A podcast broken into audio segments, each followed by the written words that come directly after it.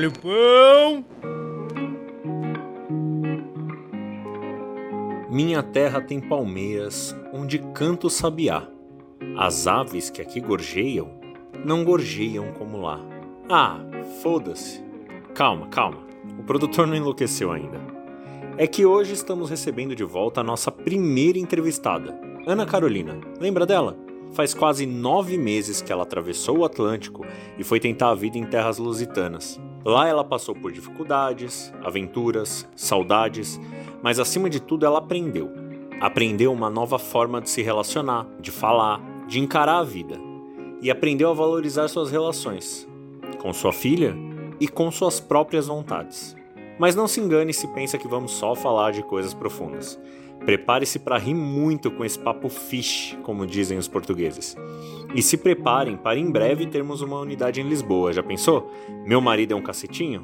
Bom, sejam bem-vindos à Cesta de Pães.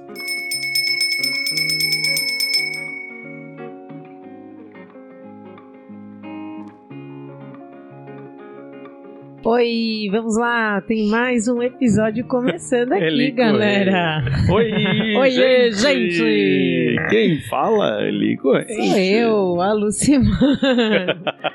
e o Matheus. Não importa como ela comece o episódio, o Vocês vão Matheus vai, sempre, vai é ter uma sempre uma gracinha Sempre tem um trocadalho. Puta que pariu, começa Um você da trocadalho do caralho. vez. O próximo episódio é você que vai começar. Sim, senhora, Lucimar. Tá de brinques comigo, Lucimar. Bom Oh, dia, gente, boa glória. tarde, boa noite, não sei. Amém, igreja? Nunca pra Amém. quem que eu tenho que falar. Mas eu falo aqui agora com o pessoal que tá aqui na minha mesa, que é Ora, o pois, Luiz, pois. Oi, Tica. O Matheus. Oi, meu amor. E a nossa super convidada A especial, primeira de a primeira todas. de todas que fez o nosso primeiro podcast, mas o episódio dela foi o terceiro, eu acho, né, Luiz? Exatamente. E- Mas foi a primeira que sentou aqui na mesa e acreditou nessa bagaça. e aí ela foi lá pra Portugal, pra trás dos montes, pra sim, trás dos montes, pra Lisboa, veio passar uns dias aqui pra ver a filha dela, mas ela fez questão de sentar aqui na mesa de Não é novo. demais, é muito carinho, né? E dar essa biscoitada pra nós, né, Ah, Carol? ai, Bem-vinda, minha amiga querida. Meus amores Ana lindos. Carolina no caldeirão. Salve! Salve! Ela que trouxe de lá. Quem? As. Como é que é o nome da mexerica lá? Clemente. As Clementinas! Mentira, ela não trouxe, você que deu. esse. Vocês sabiam, gente? Vai começar por aí já. É, ó. No, em Portugal, se você quiser pedir mexerica, tem que falar eu quero uma clementina. E se você quiser entrar na fila, é bicha. É. É, E exatamente. várias outras coisinhas que a gente vai aprender hoje. do com-. Não, mas pelo amor de Deus, isso Não, aqui não é episódio com disso. costinha. É. Vamos. Um E aí, amigo Carol? meu, um amigo meu tava com chefes portugueses na área de tecnologia e lá meninos são eles chamam de putos. Ah, putz. Então, ah, meu puto, é normal. E daí o chefe tá falando, ah, então, porque meu filho, não, puto tal. Aí o meu amigo virou pra ele e falou assim: então, se você tivesse uma menina, seria puta. Mas ele falou sério. Só que puta lá é palavrão. Puta é puta mesmo. Puta e puta mesmo, no caso. E aí ele virou muito espontaneamente falou: então, se menina é puto, a menina é puta. No Nossa. dia seguinte ele perdeu o emprego também.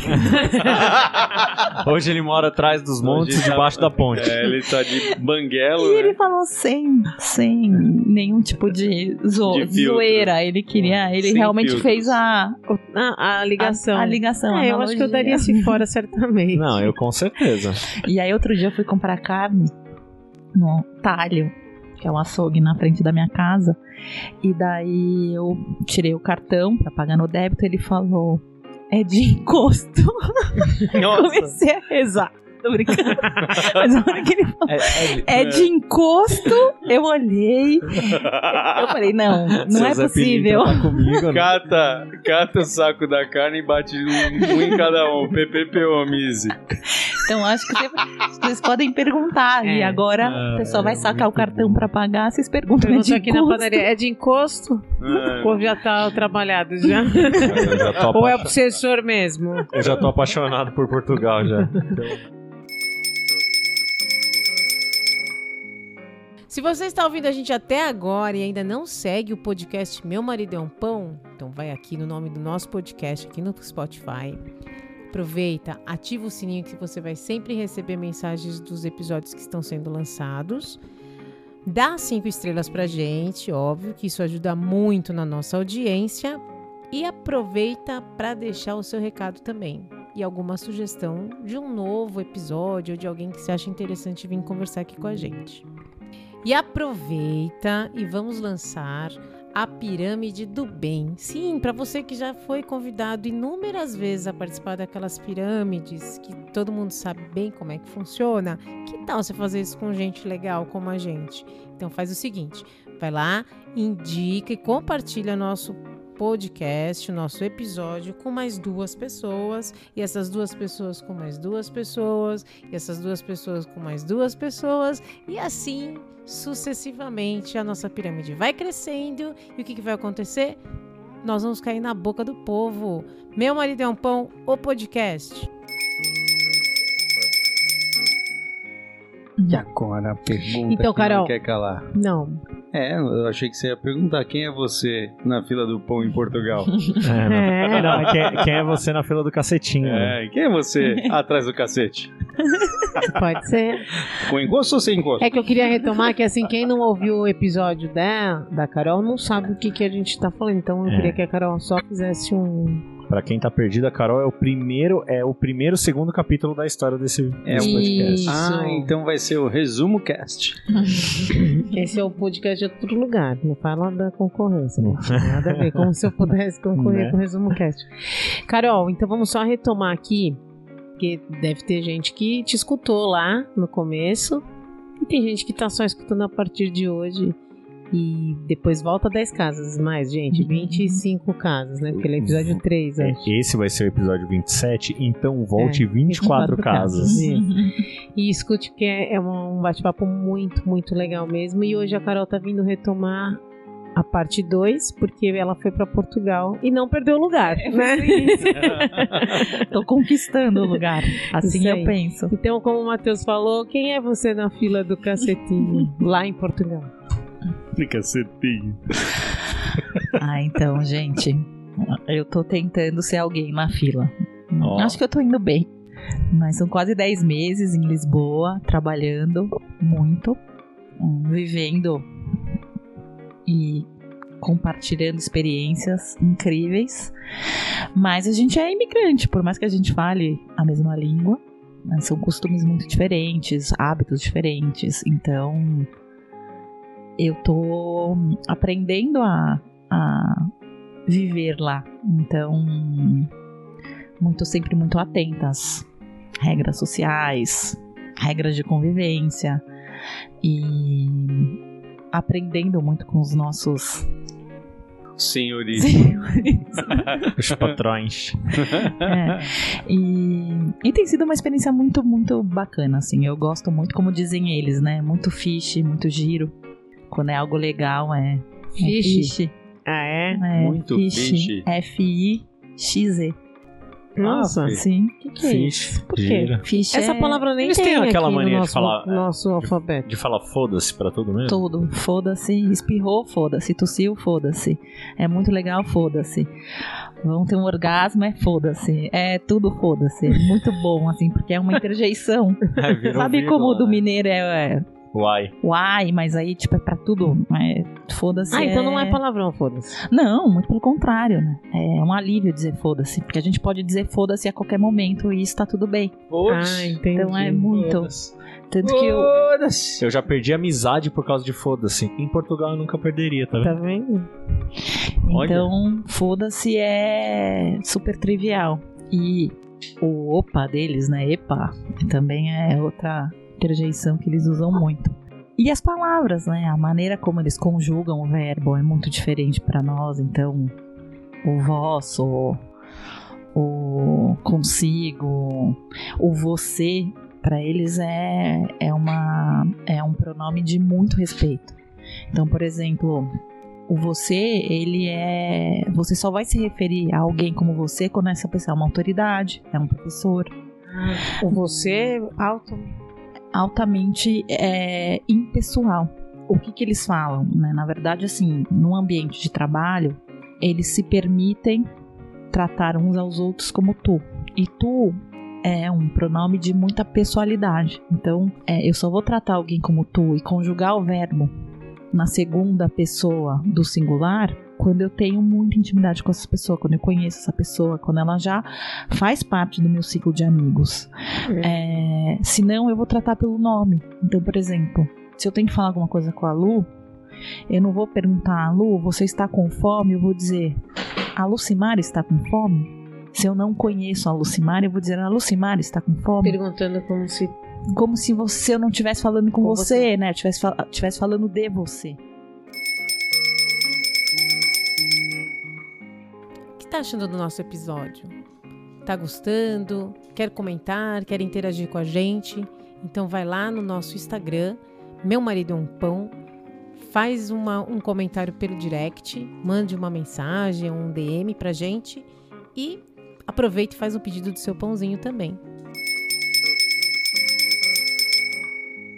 Então, Carol, e essa vida em Portugal, né? Para você tá sendo além da sua imigração, que a gente você vê você se sentindo imigrante e tal, foi com, com uma organização mínima assim, né, de que a gente fala, foi com trabalho, mas não foi com já com residência fixa, onde Uhum. você ia, você teve que batalhar um pouco. E tem um fato curioso aí nessa história, né, da, da casa. E conta pra gente, porque eu acho que essa história tem que ser registrada. Não, isso é surreal, cara. É muito bom. Conta como é que foi que você procurou casa?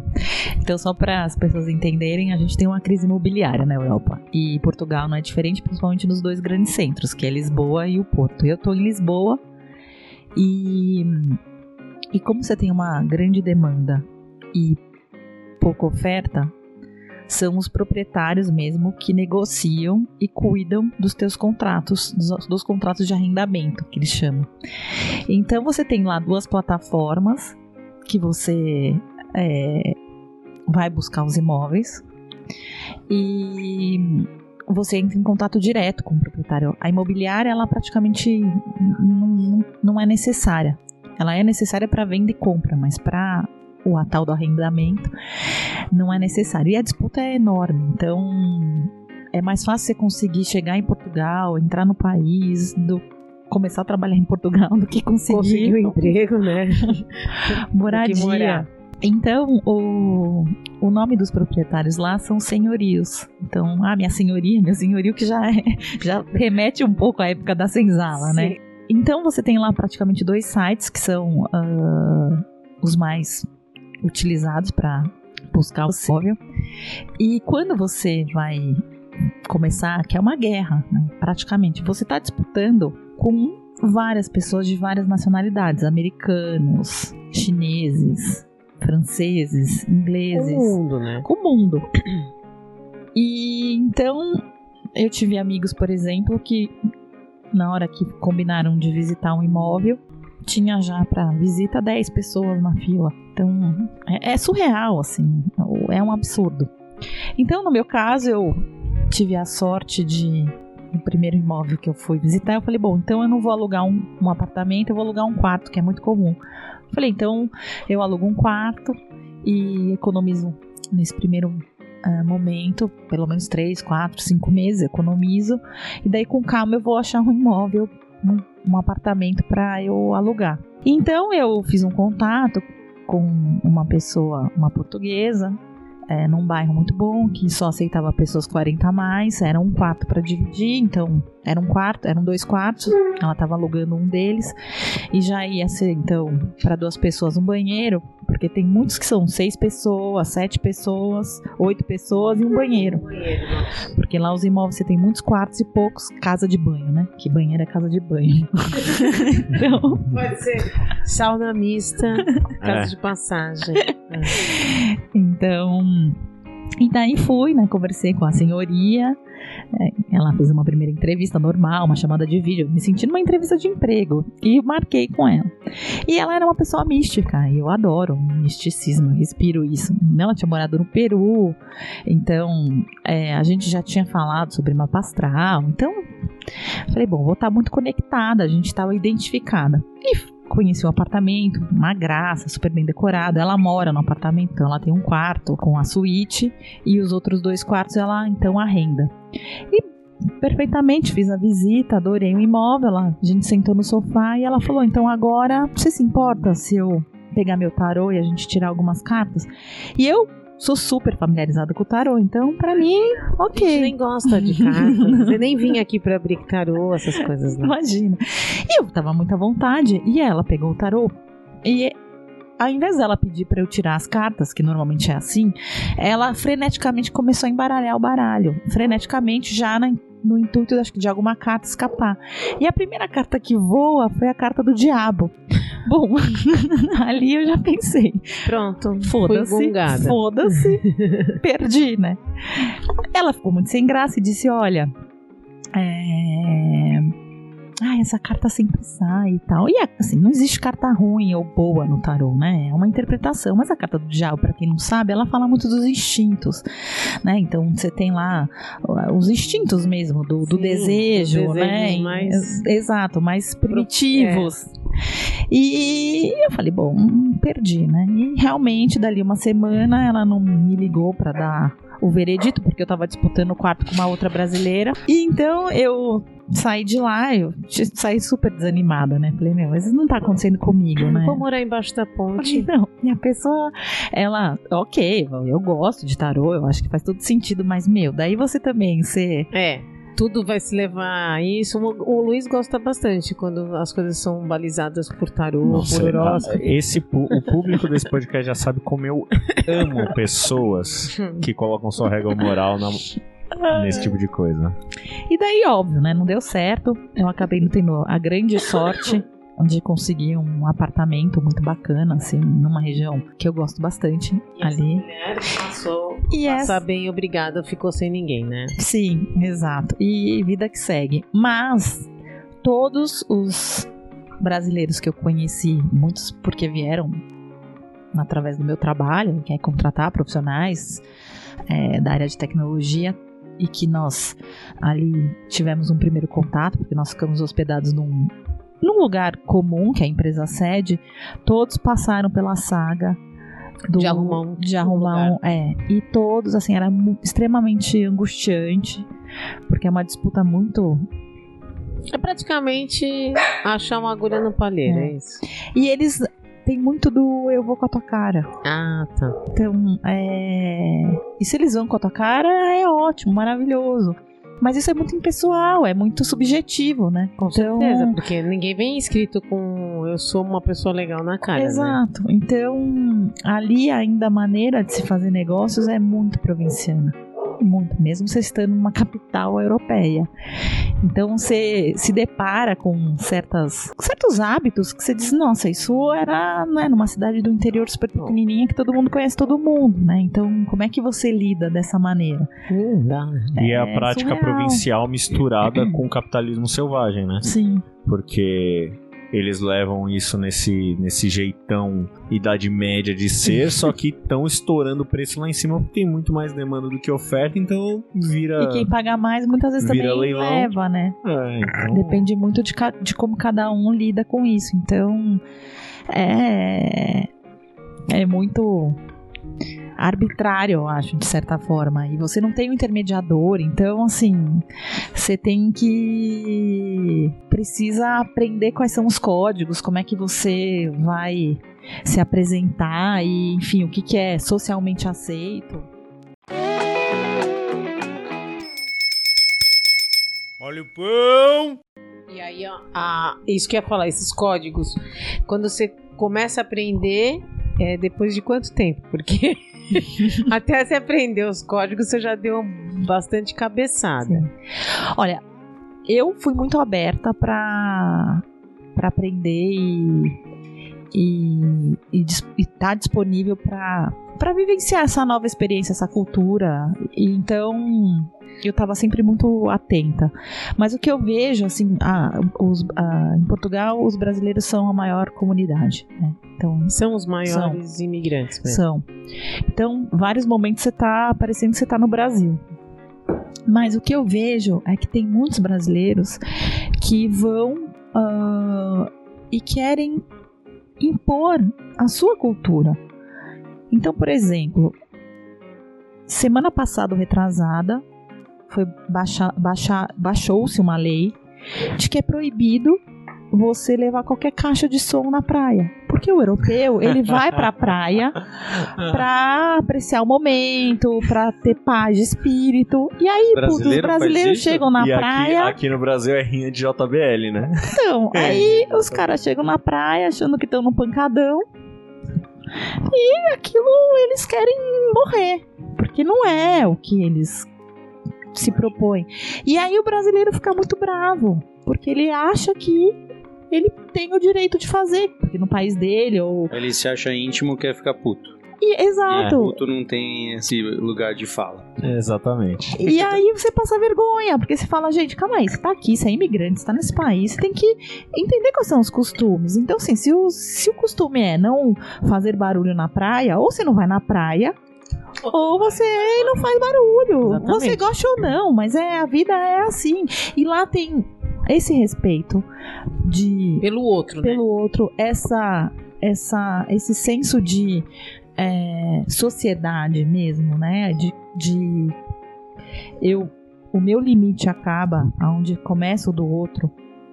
É extremamente respeitado. A gente não vê no Brasil. Hoje mesmo, estou há 10 meses morando em Portugal. Atravesso a rua nas faixas de pedestre, pedestre muito tranquilamente. Você põe a tua intenção, você tá se dirigindo a faixa, os carros param. Aqui eu fui atravessar a rua na Vila Guilherme, o motoboy estava vindo, eu estava no meio da faixa e ele passou. Ele desviou por mim e passou. Então, assim, nós somos um povo, me desculpem, eu sou brasileira, mas nós somos um povo mal educados. Somos mal educados. E a gente leva essa má educação pra fora. E aí é uma má fama mesmo. Não vou falar que são todos, mas nós somos mal educados. Não, aí quem não é, paga. por- É aquela máxima, né? Os justos pagam pelo. Como é que é? Minha mãe falava isso, eu esqueci a frase. Justos pelos injustos. Pelos desonestos, né? É. É bem assim, é bem isso que acontece, por exemplo. A maioria que vai pra lá faz essa palhaçada de tocar os negócios no meio da. Porque acha que é tudo é roda de samba É, em então, mas lugar. assim, é- é- Não é, não percebe-. Você percebe como é irônico? Hum. Assim, não, não tô querendo fazer o brasileiro, o brasileiro revoltado, não. Não quero fazer o brasileiro revoltado aqui, não. Hum. Mas assim, o senso de coletividade que tem pra parar na faixa e não tocar J1 pelos imóveis, né? Aí, aí o pau vai cantar, você vai concorrer com 25 pessoas e vai ser mais fácil você ganhar na Mega Sena do que conseguir um apartamento em Lisboa. Então, assim, também é uma moral bem flexível, né? É, mas eu. ah, Mas aí a gente tá falando, eu entendo, mas a gente tá falando de. Não, é, De sociedade coletiva. não é? Exato, né? Você tá dizendo, você tá. E, Claro, e alguns deles. Não tem a ver com. Ah, e- Pode então, mas se, se, existe o Não, senso tá de coletividade, de posse, entendeu? Ele tá, outro ele não, tá outro sendo. é respeito. Ele tá sendo. Ele tá sendo, de certa forma, subvertido. Não, é por isso que eu tô Entendi. falando que. Que não tô querendo fazer o brasileiro revoltado. Carol. Fala, Carol. Mas. É. São. Tá Coisas específicas. Sim, você tá. Abaixa capitalismo. É, então, mas aí eu, eu não tô defendendo, mas eu acho que tem uma, né, uma coerência ali dentro de um pensamento, e não são todos. Tem muitos que, por exemplo, são muito honestos na hora de taxar o preço do imóvel, na hora de fazer o acordo. é, então, agora. Essa questão dos impostos, eles só negam mesmo. Eles, se eles puder- puderem, eles vão só negar. Porque é um país de muitos impostos, Hum. assim como o Brasil. A diferença é que lá você ainda recebe a contrapartida, Sim. é, principalmente em educação. Hoje. Essa herança a gente não pegou, né? Pois então. Pois, pois. É... A dos impostos nós pegamos. Nós né? pegamos. Ah, Foda-se. É. Foda-se.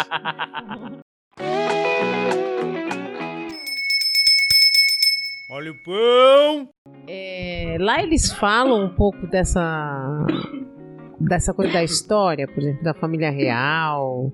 É, e ficam perguntando isso pra você, alguma coisa do que a gente aprendeu da vinda deles pra cá, da, descoberta do Brasil. É um, um assunto que ninguém toca.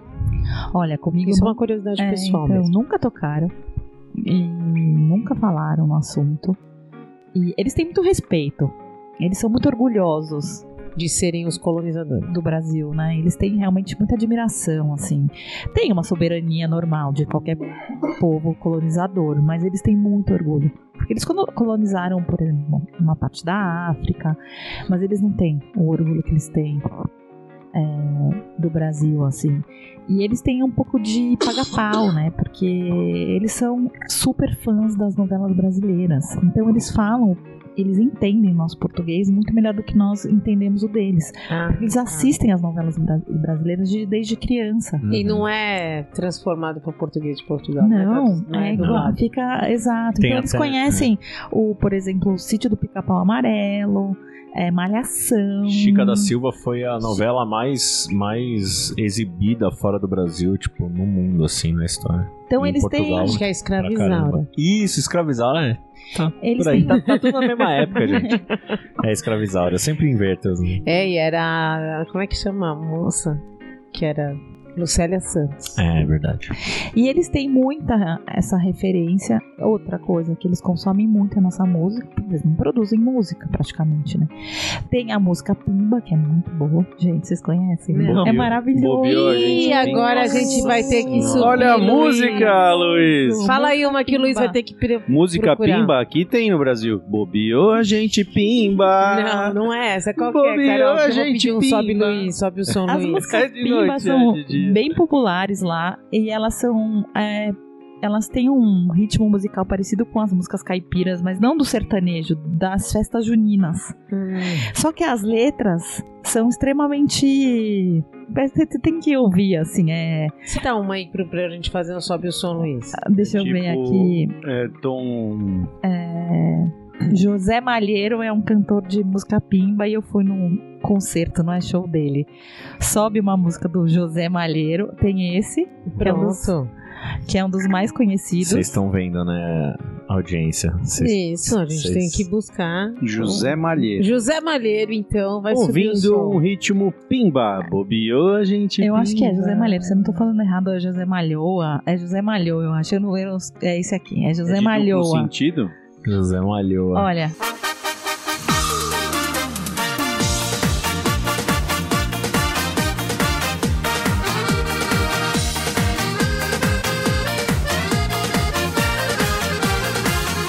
Ela saiu de casa pelas seis e meia. Foi rezar o terço na igreja da aldeia. Parece aqueles cantor ruim que aparece no programa do Jacaré.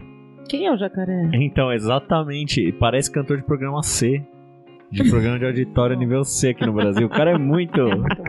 Mas, bom, Então faz é sucesso. né? faz sucesso. Você me desenhou canção. É, o Renato É que tipo um gosta azul do- caneta. O cara ali é essa, essa vibe. Mas vocês viram que o ritmo parece Sim, música parece. de quadrilha, né? É. De festa junina. E aí, isso é uma música, é música popular deles e que toca no mês de junho, que é o mês dos santos É, populares. pra eles é uma super festa. que é a maior também. festa, como se fosse o nosso carnaval. É, é- como eles dizem, é brutal. E então você tem duas datas importantes. Uma que é 12 de junho, que antecede o dia de Santo Antônio, que é 13, se eu não me engano. Isso. E aí eu fiquei sabendo disso lá. E 24 de junho, Que é João, São João. Exato, que é no Porto.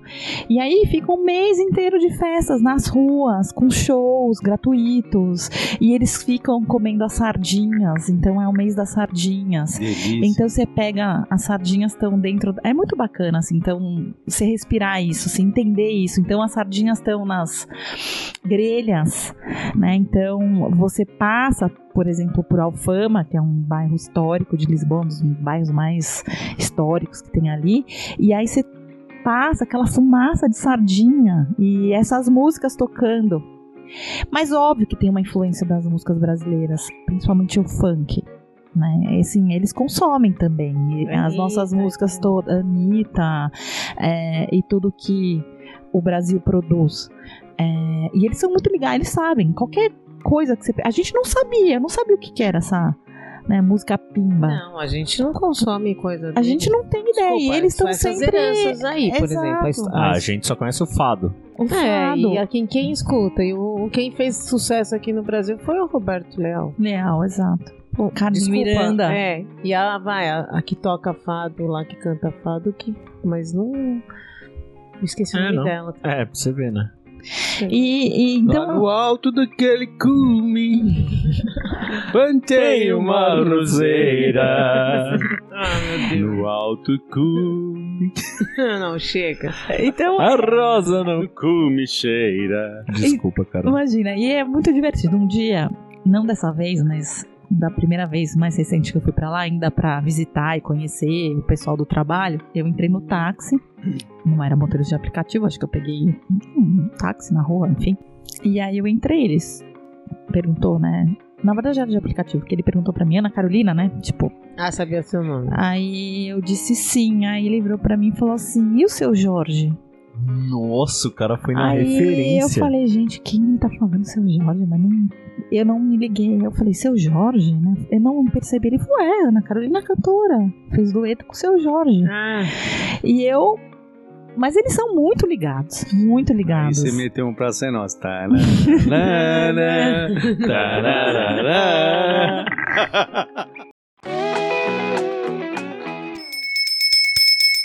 Olha o pão. É, o poder de compra continua sendo de 30% a 40% a mais, né? Então eu conheço pessoas, por exemplo, que foram pra lá pra trabalhar na restauração. Restauração, primeiro quando eu ouvi isso, não sei se vocês sabem, né? é restaurar coisa antiga? Eu pensei isso, né? Eu Falei, gente, Não, mas não é obra Não, eu pensei, gente, mas quanto brasileiro trabalha nessa caralha de restauração, gente, mas restaura, tem é coisa pra artista. É restaurar. porque o país é velho pra caramba. É, gente, restaurar. Mas tá muito, né? E sei lá, as pessoas que trabalham com restauração, elas têm que ter uma formação, alguma coisa. Não, restauração é restaurante. Você é garçom, Ah. garçom de mesa, Nossa. é bar, é Isso restauração. é É restauração. Então, se eu falar, eu trabalho em Olha, a gente restauração, nunca vai saber. sentido. É aí. o sentido da palavra É, porque a palavra restaurante Vem de é de restaurar restaurar, Sim. sabia? Restaurar porque você tá com fome, tá? Isso, restaurar. Cansado. Mas eu li isso na Adriana Salai, que vai ser nossa convidada em breve. Ela fala sobre Uma historiadora uma Restaurar. história, ela é historiadora, né? Ela fala a história do restaurante. Por exemplo, o Mocotó, ela descobriu, junto com o Rodrigo, que a- o sentido da palavra dali, daquele lugar, o restaurante ele tinha uma outra proposta, além de tudo do que eles, né, descobrindo a etimologia da Uhum. palavra, de que restaurou a Vila Medeiros. Nossa, só. que da hora. Super legal. Então o restaurante ele entra com outro cunho de não só restaurar a alma para comer, e é do português, né? Isso na Uhum. verdade, porque vem a palavra restaurante no a, da, da Ah, língua vou pra agora Portugal pra restauração. restaurar então Nossa, eu... Vou, vou Vamos, restaurar né, Matheus? Vamos vamos restaurar em Portugal. Restaurar, levar o meu marido é um pão. Ah, você acha que a gente ia ter condição de vida lá? Olha, onde eu moro acabou de abrir uma padarinha bem pequenininha, menor que a de vocês. Um pão horroroso. É uma brasileira. Ela que não me escute, ela nem me conhece, mas assim, horrível. Fica lotado. E ela faz pão de fermentação natural. Não, pão normal. Então quando ela quebrar, faz pão você ruim. já avisa a gente. Aí o nome vai ser Meu Marido é um Cacetinho. Aí a gente vai pra lá, Carol. Você Mari- já avisa, você já falou, ó, tá quebrando. Eu posso já pegar o ponto? Eu falo, Carol, Pode tamo indo botar pra- em vez de meu marido é um pão, casa do caralho Foda-se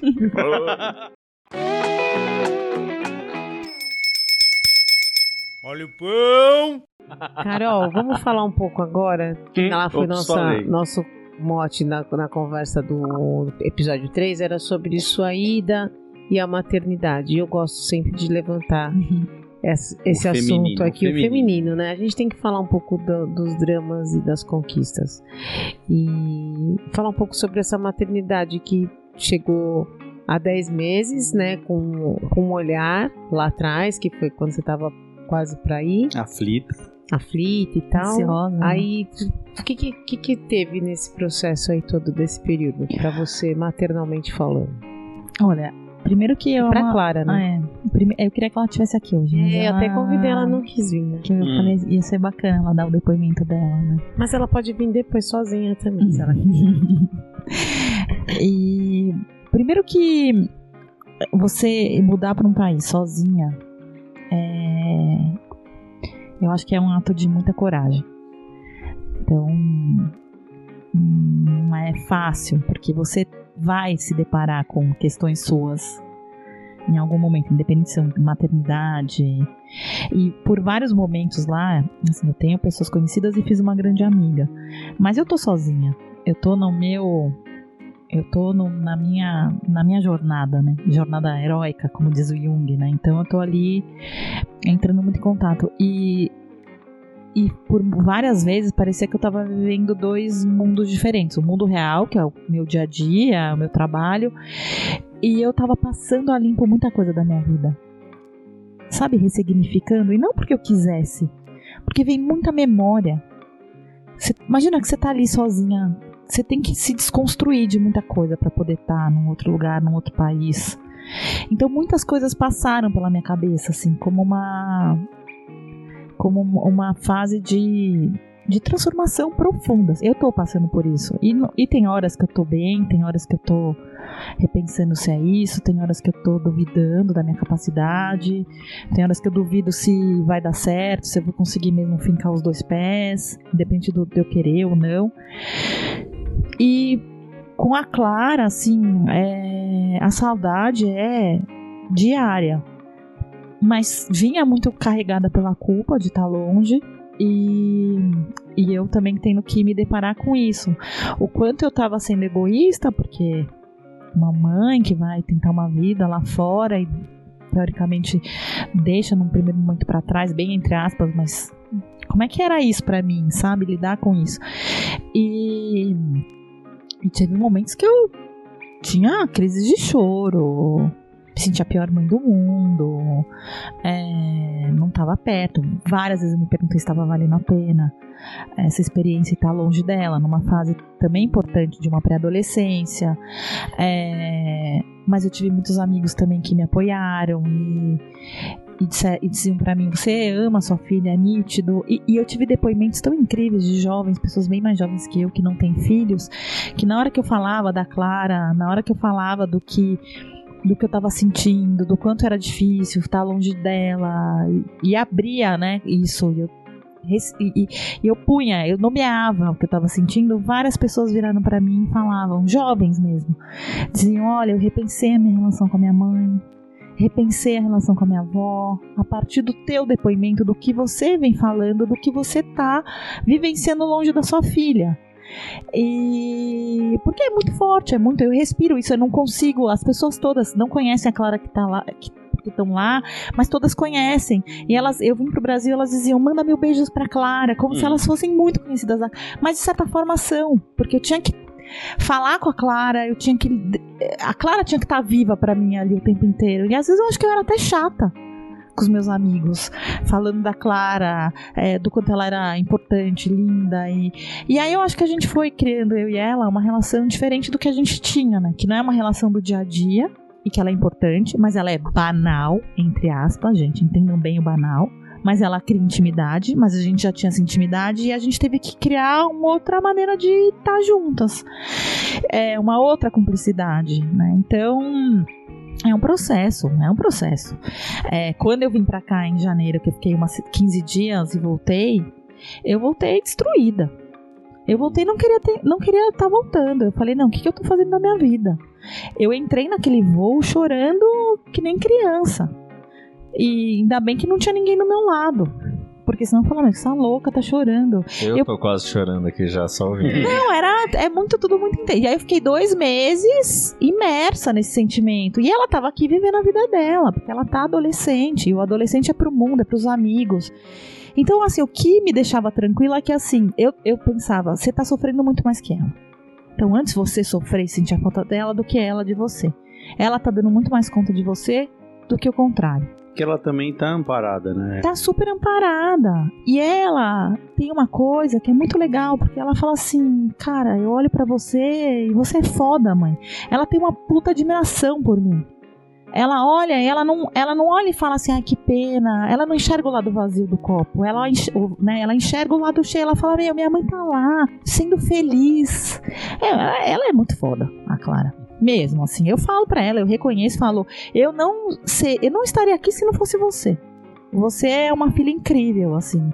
E eu sou muito feliz lá. E a gente tá chorando.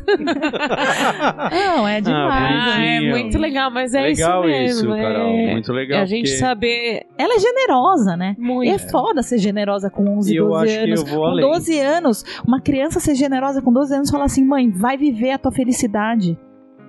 É foda, gente. É, mas é porque vocês fazem parte dessa construção de personalidade, né? Sim, eu acho que a gente né? tá. Tem tudo a ver. É, são crianças fortes, né?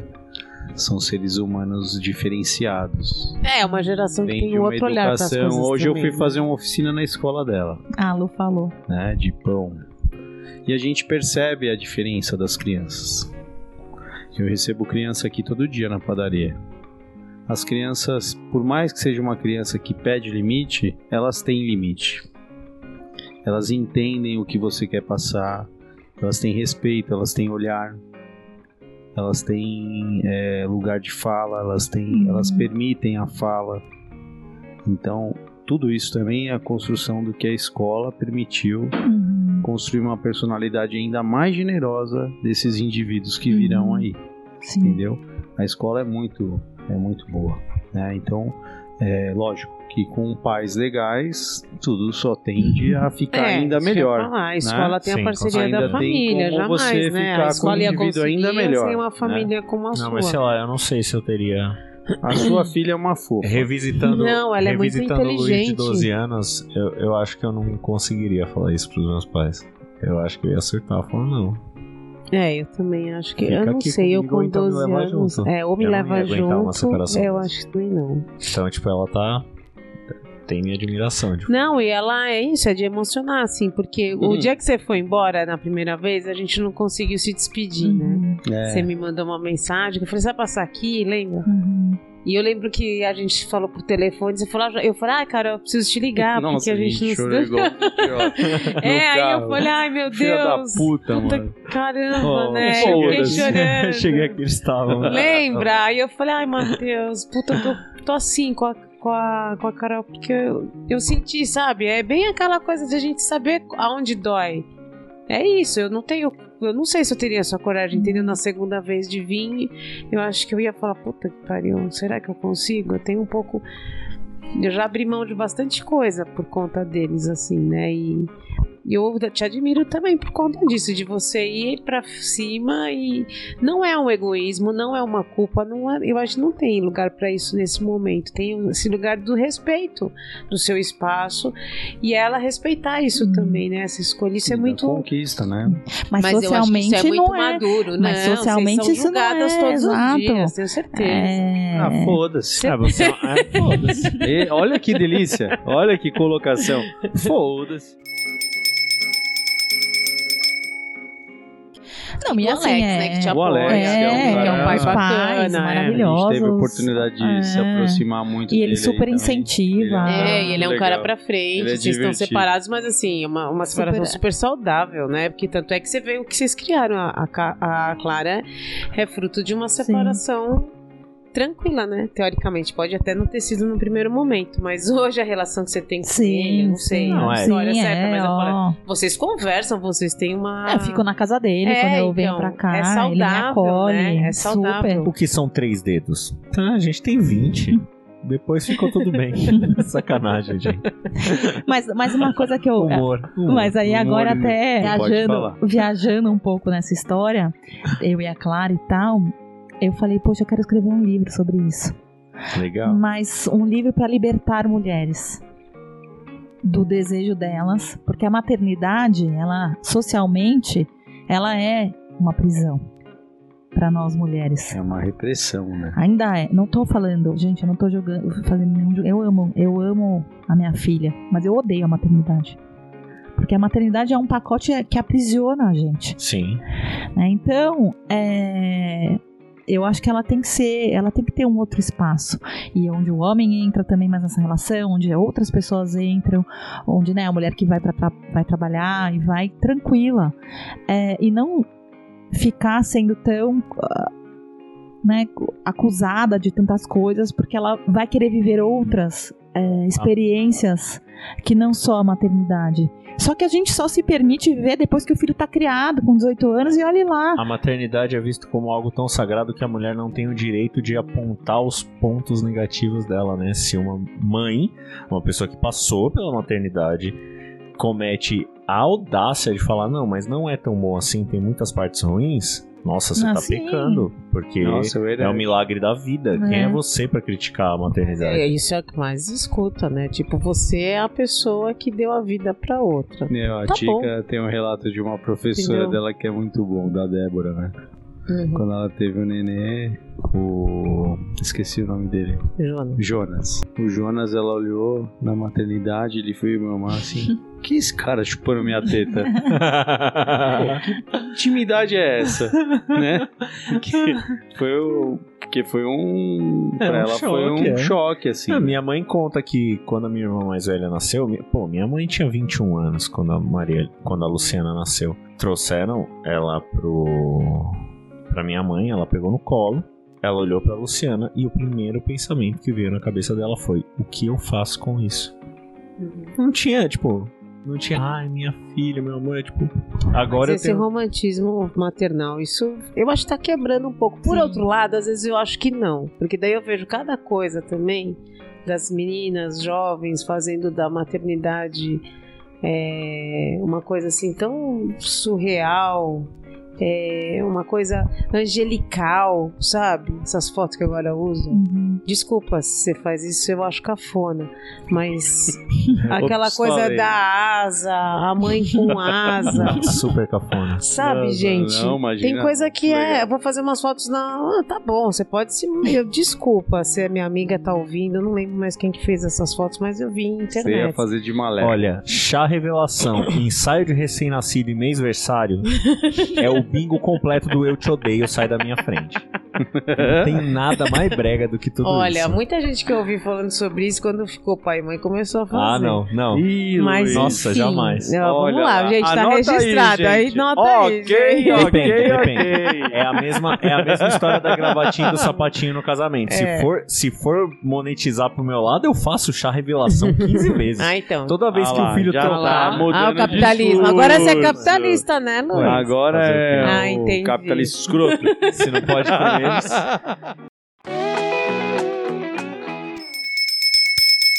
Olha o pão. Acho que a gente tá num momento de olhar para as relações todas, sejam românticas, sejam maternais e tal, e desconstruir muita coisa, assim. Eu acho que a gente tá num momento de desconstrução.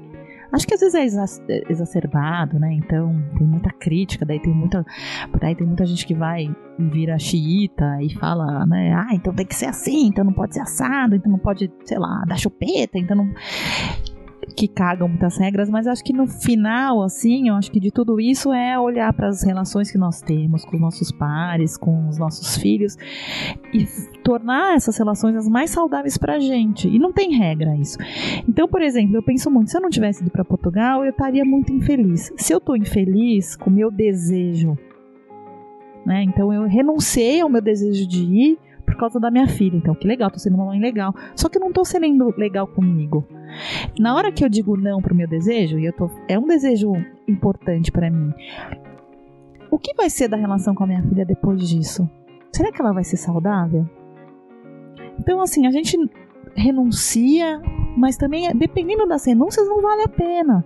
E a gente fala, não, é, é egoísta, né? Então você foi ser egoísta. Mas eu, fiquei, eu fiz essa reflexão, se eu tivesse ficado?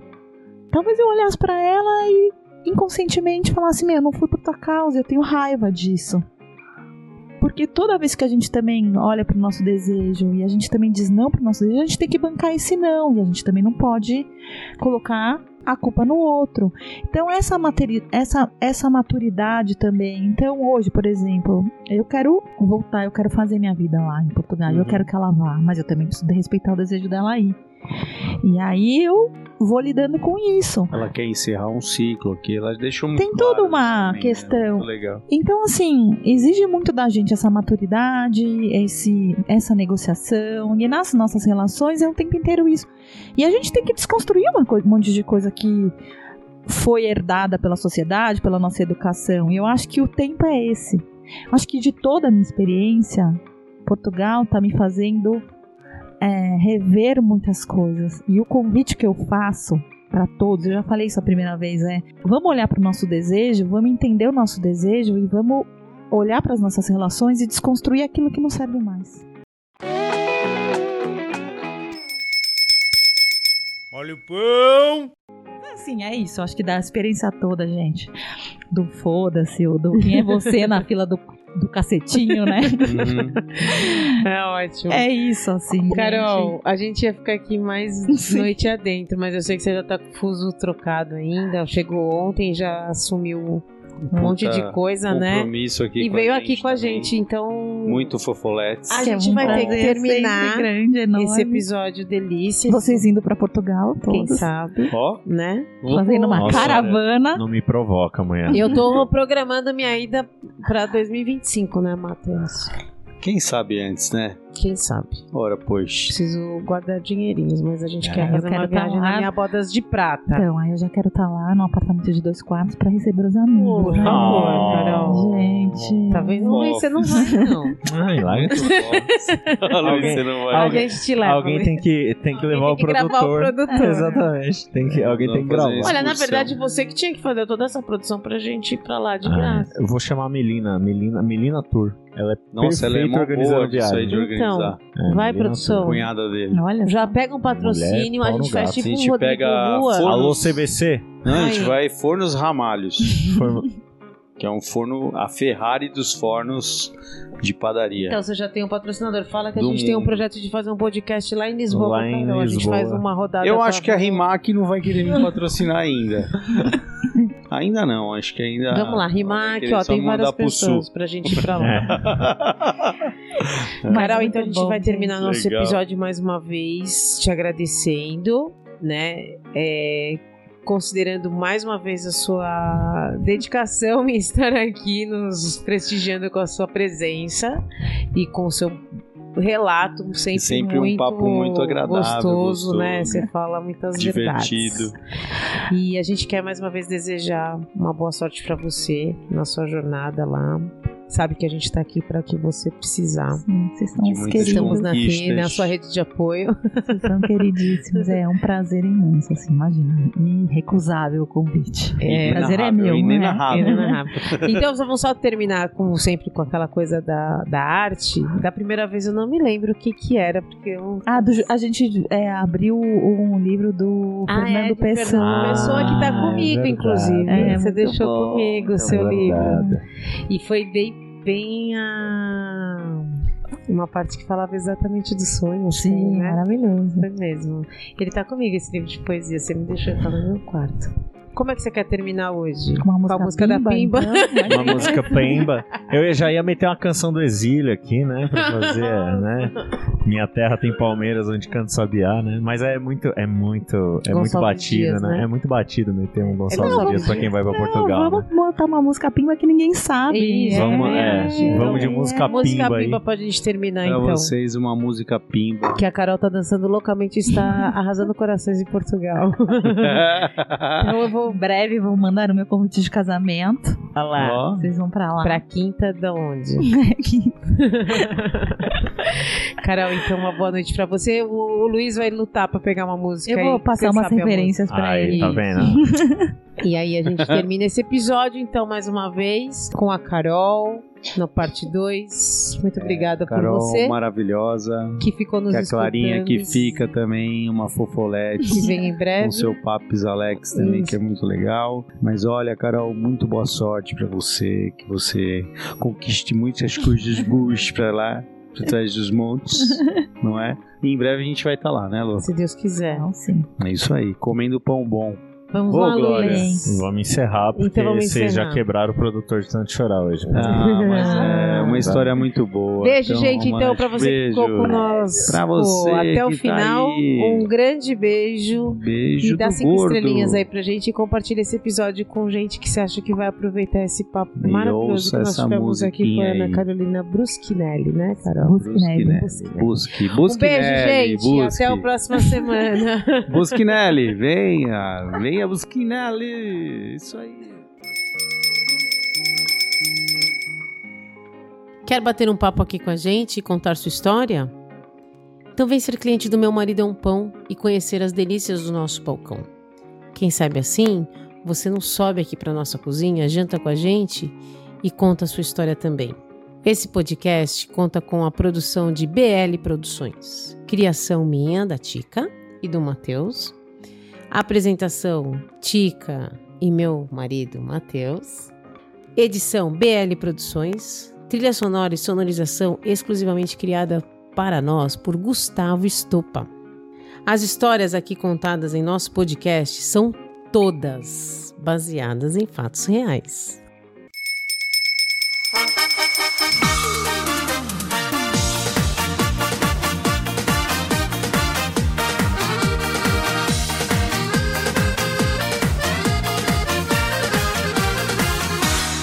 Saiu de casa pelas seis e meia. Foi rezar o terço na igreja da aldeia. Perguntou ao padre se ele tinha tempo. Queria um momento para se confessar. E ele perguntou, queres Ave Marias? Ela respondeu, quantas me vai dar? O padre sorriu e disse para ela Só te vou dar duas depois da novela padre deu duas na primeira vez Para se confessar seis dias por mês. Vai ter que rezar as Ave Marias. O padre deu duas e ela queria três. O padre deu duas na primeira vez Para se confessar seis dias por mês. Vai ter que rezar as Ave Marias. O padre deu duas e ela queria três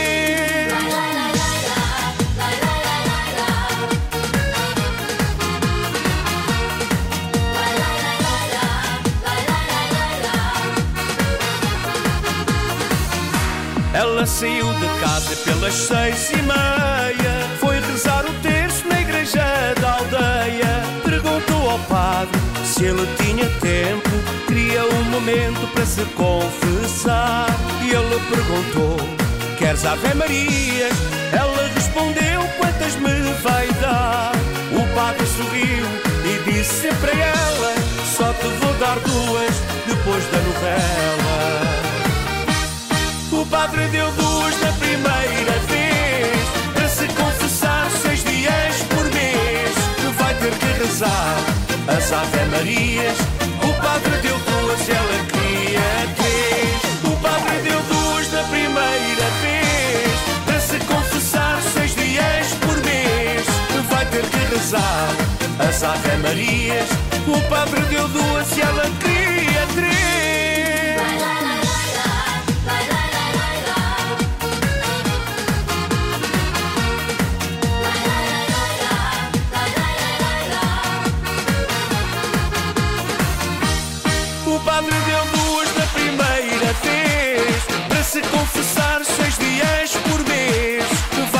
rezar as Ave Marias O padre deu duas e ela queria três. O padre deu duas na primeira vez Para se confessar seis dias por mês. Vai ter que rezar. As Ave Marias O padre deu duas e ela queria três. O padre deu duas na primeira vez Para se confessar seis dias por mês. Vai ter que rezar as Ave Marias O padre deu duas ela queria três O padre deu duas na primeira vez Para se confessar seis dias por mês. Vai ter que rezar. As Ave Marias O padre deu duas e ela queria três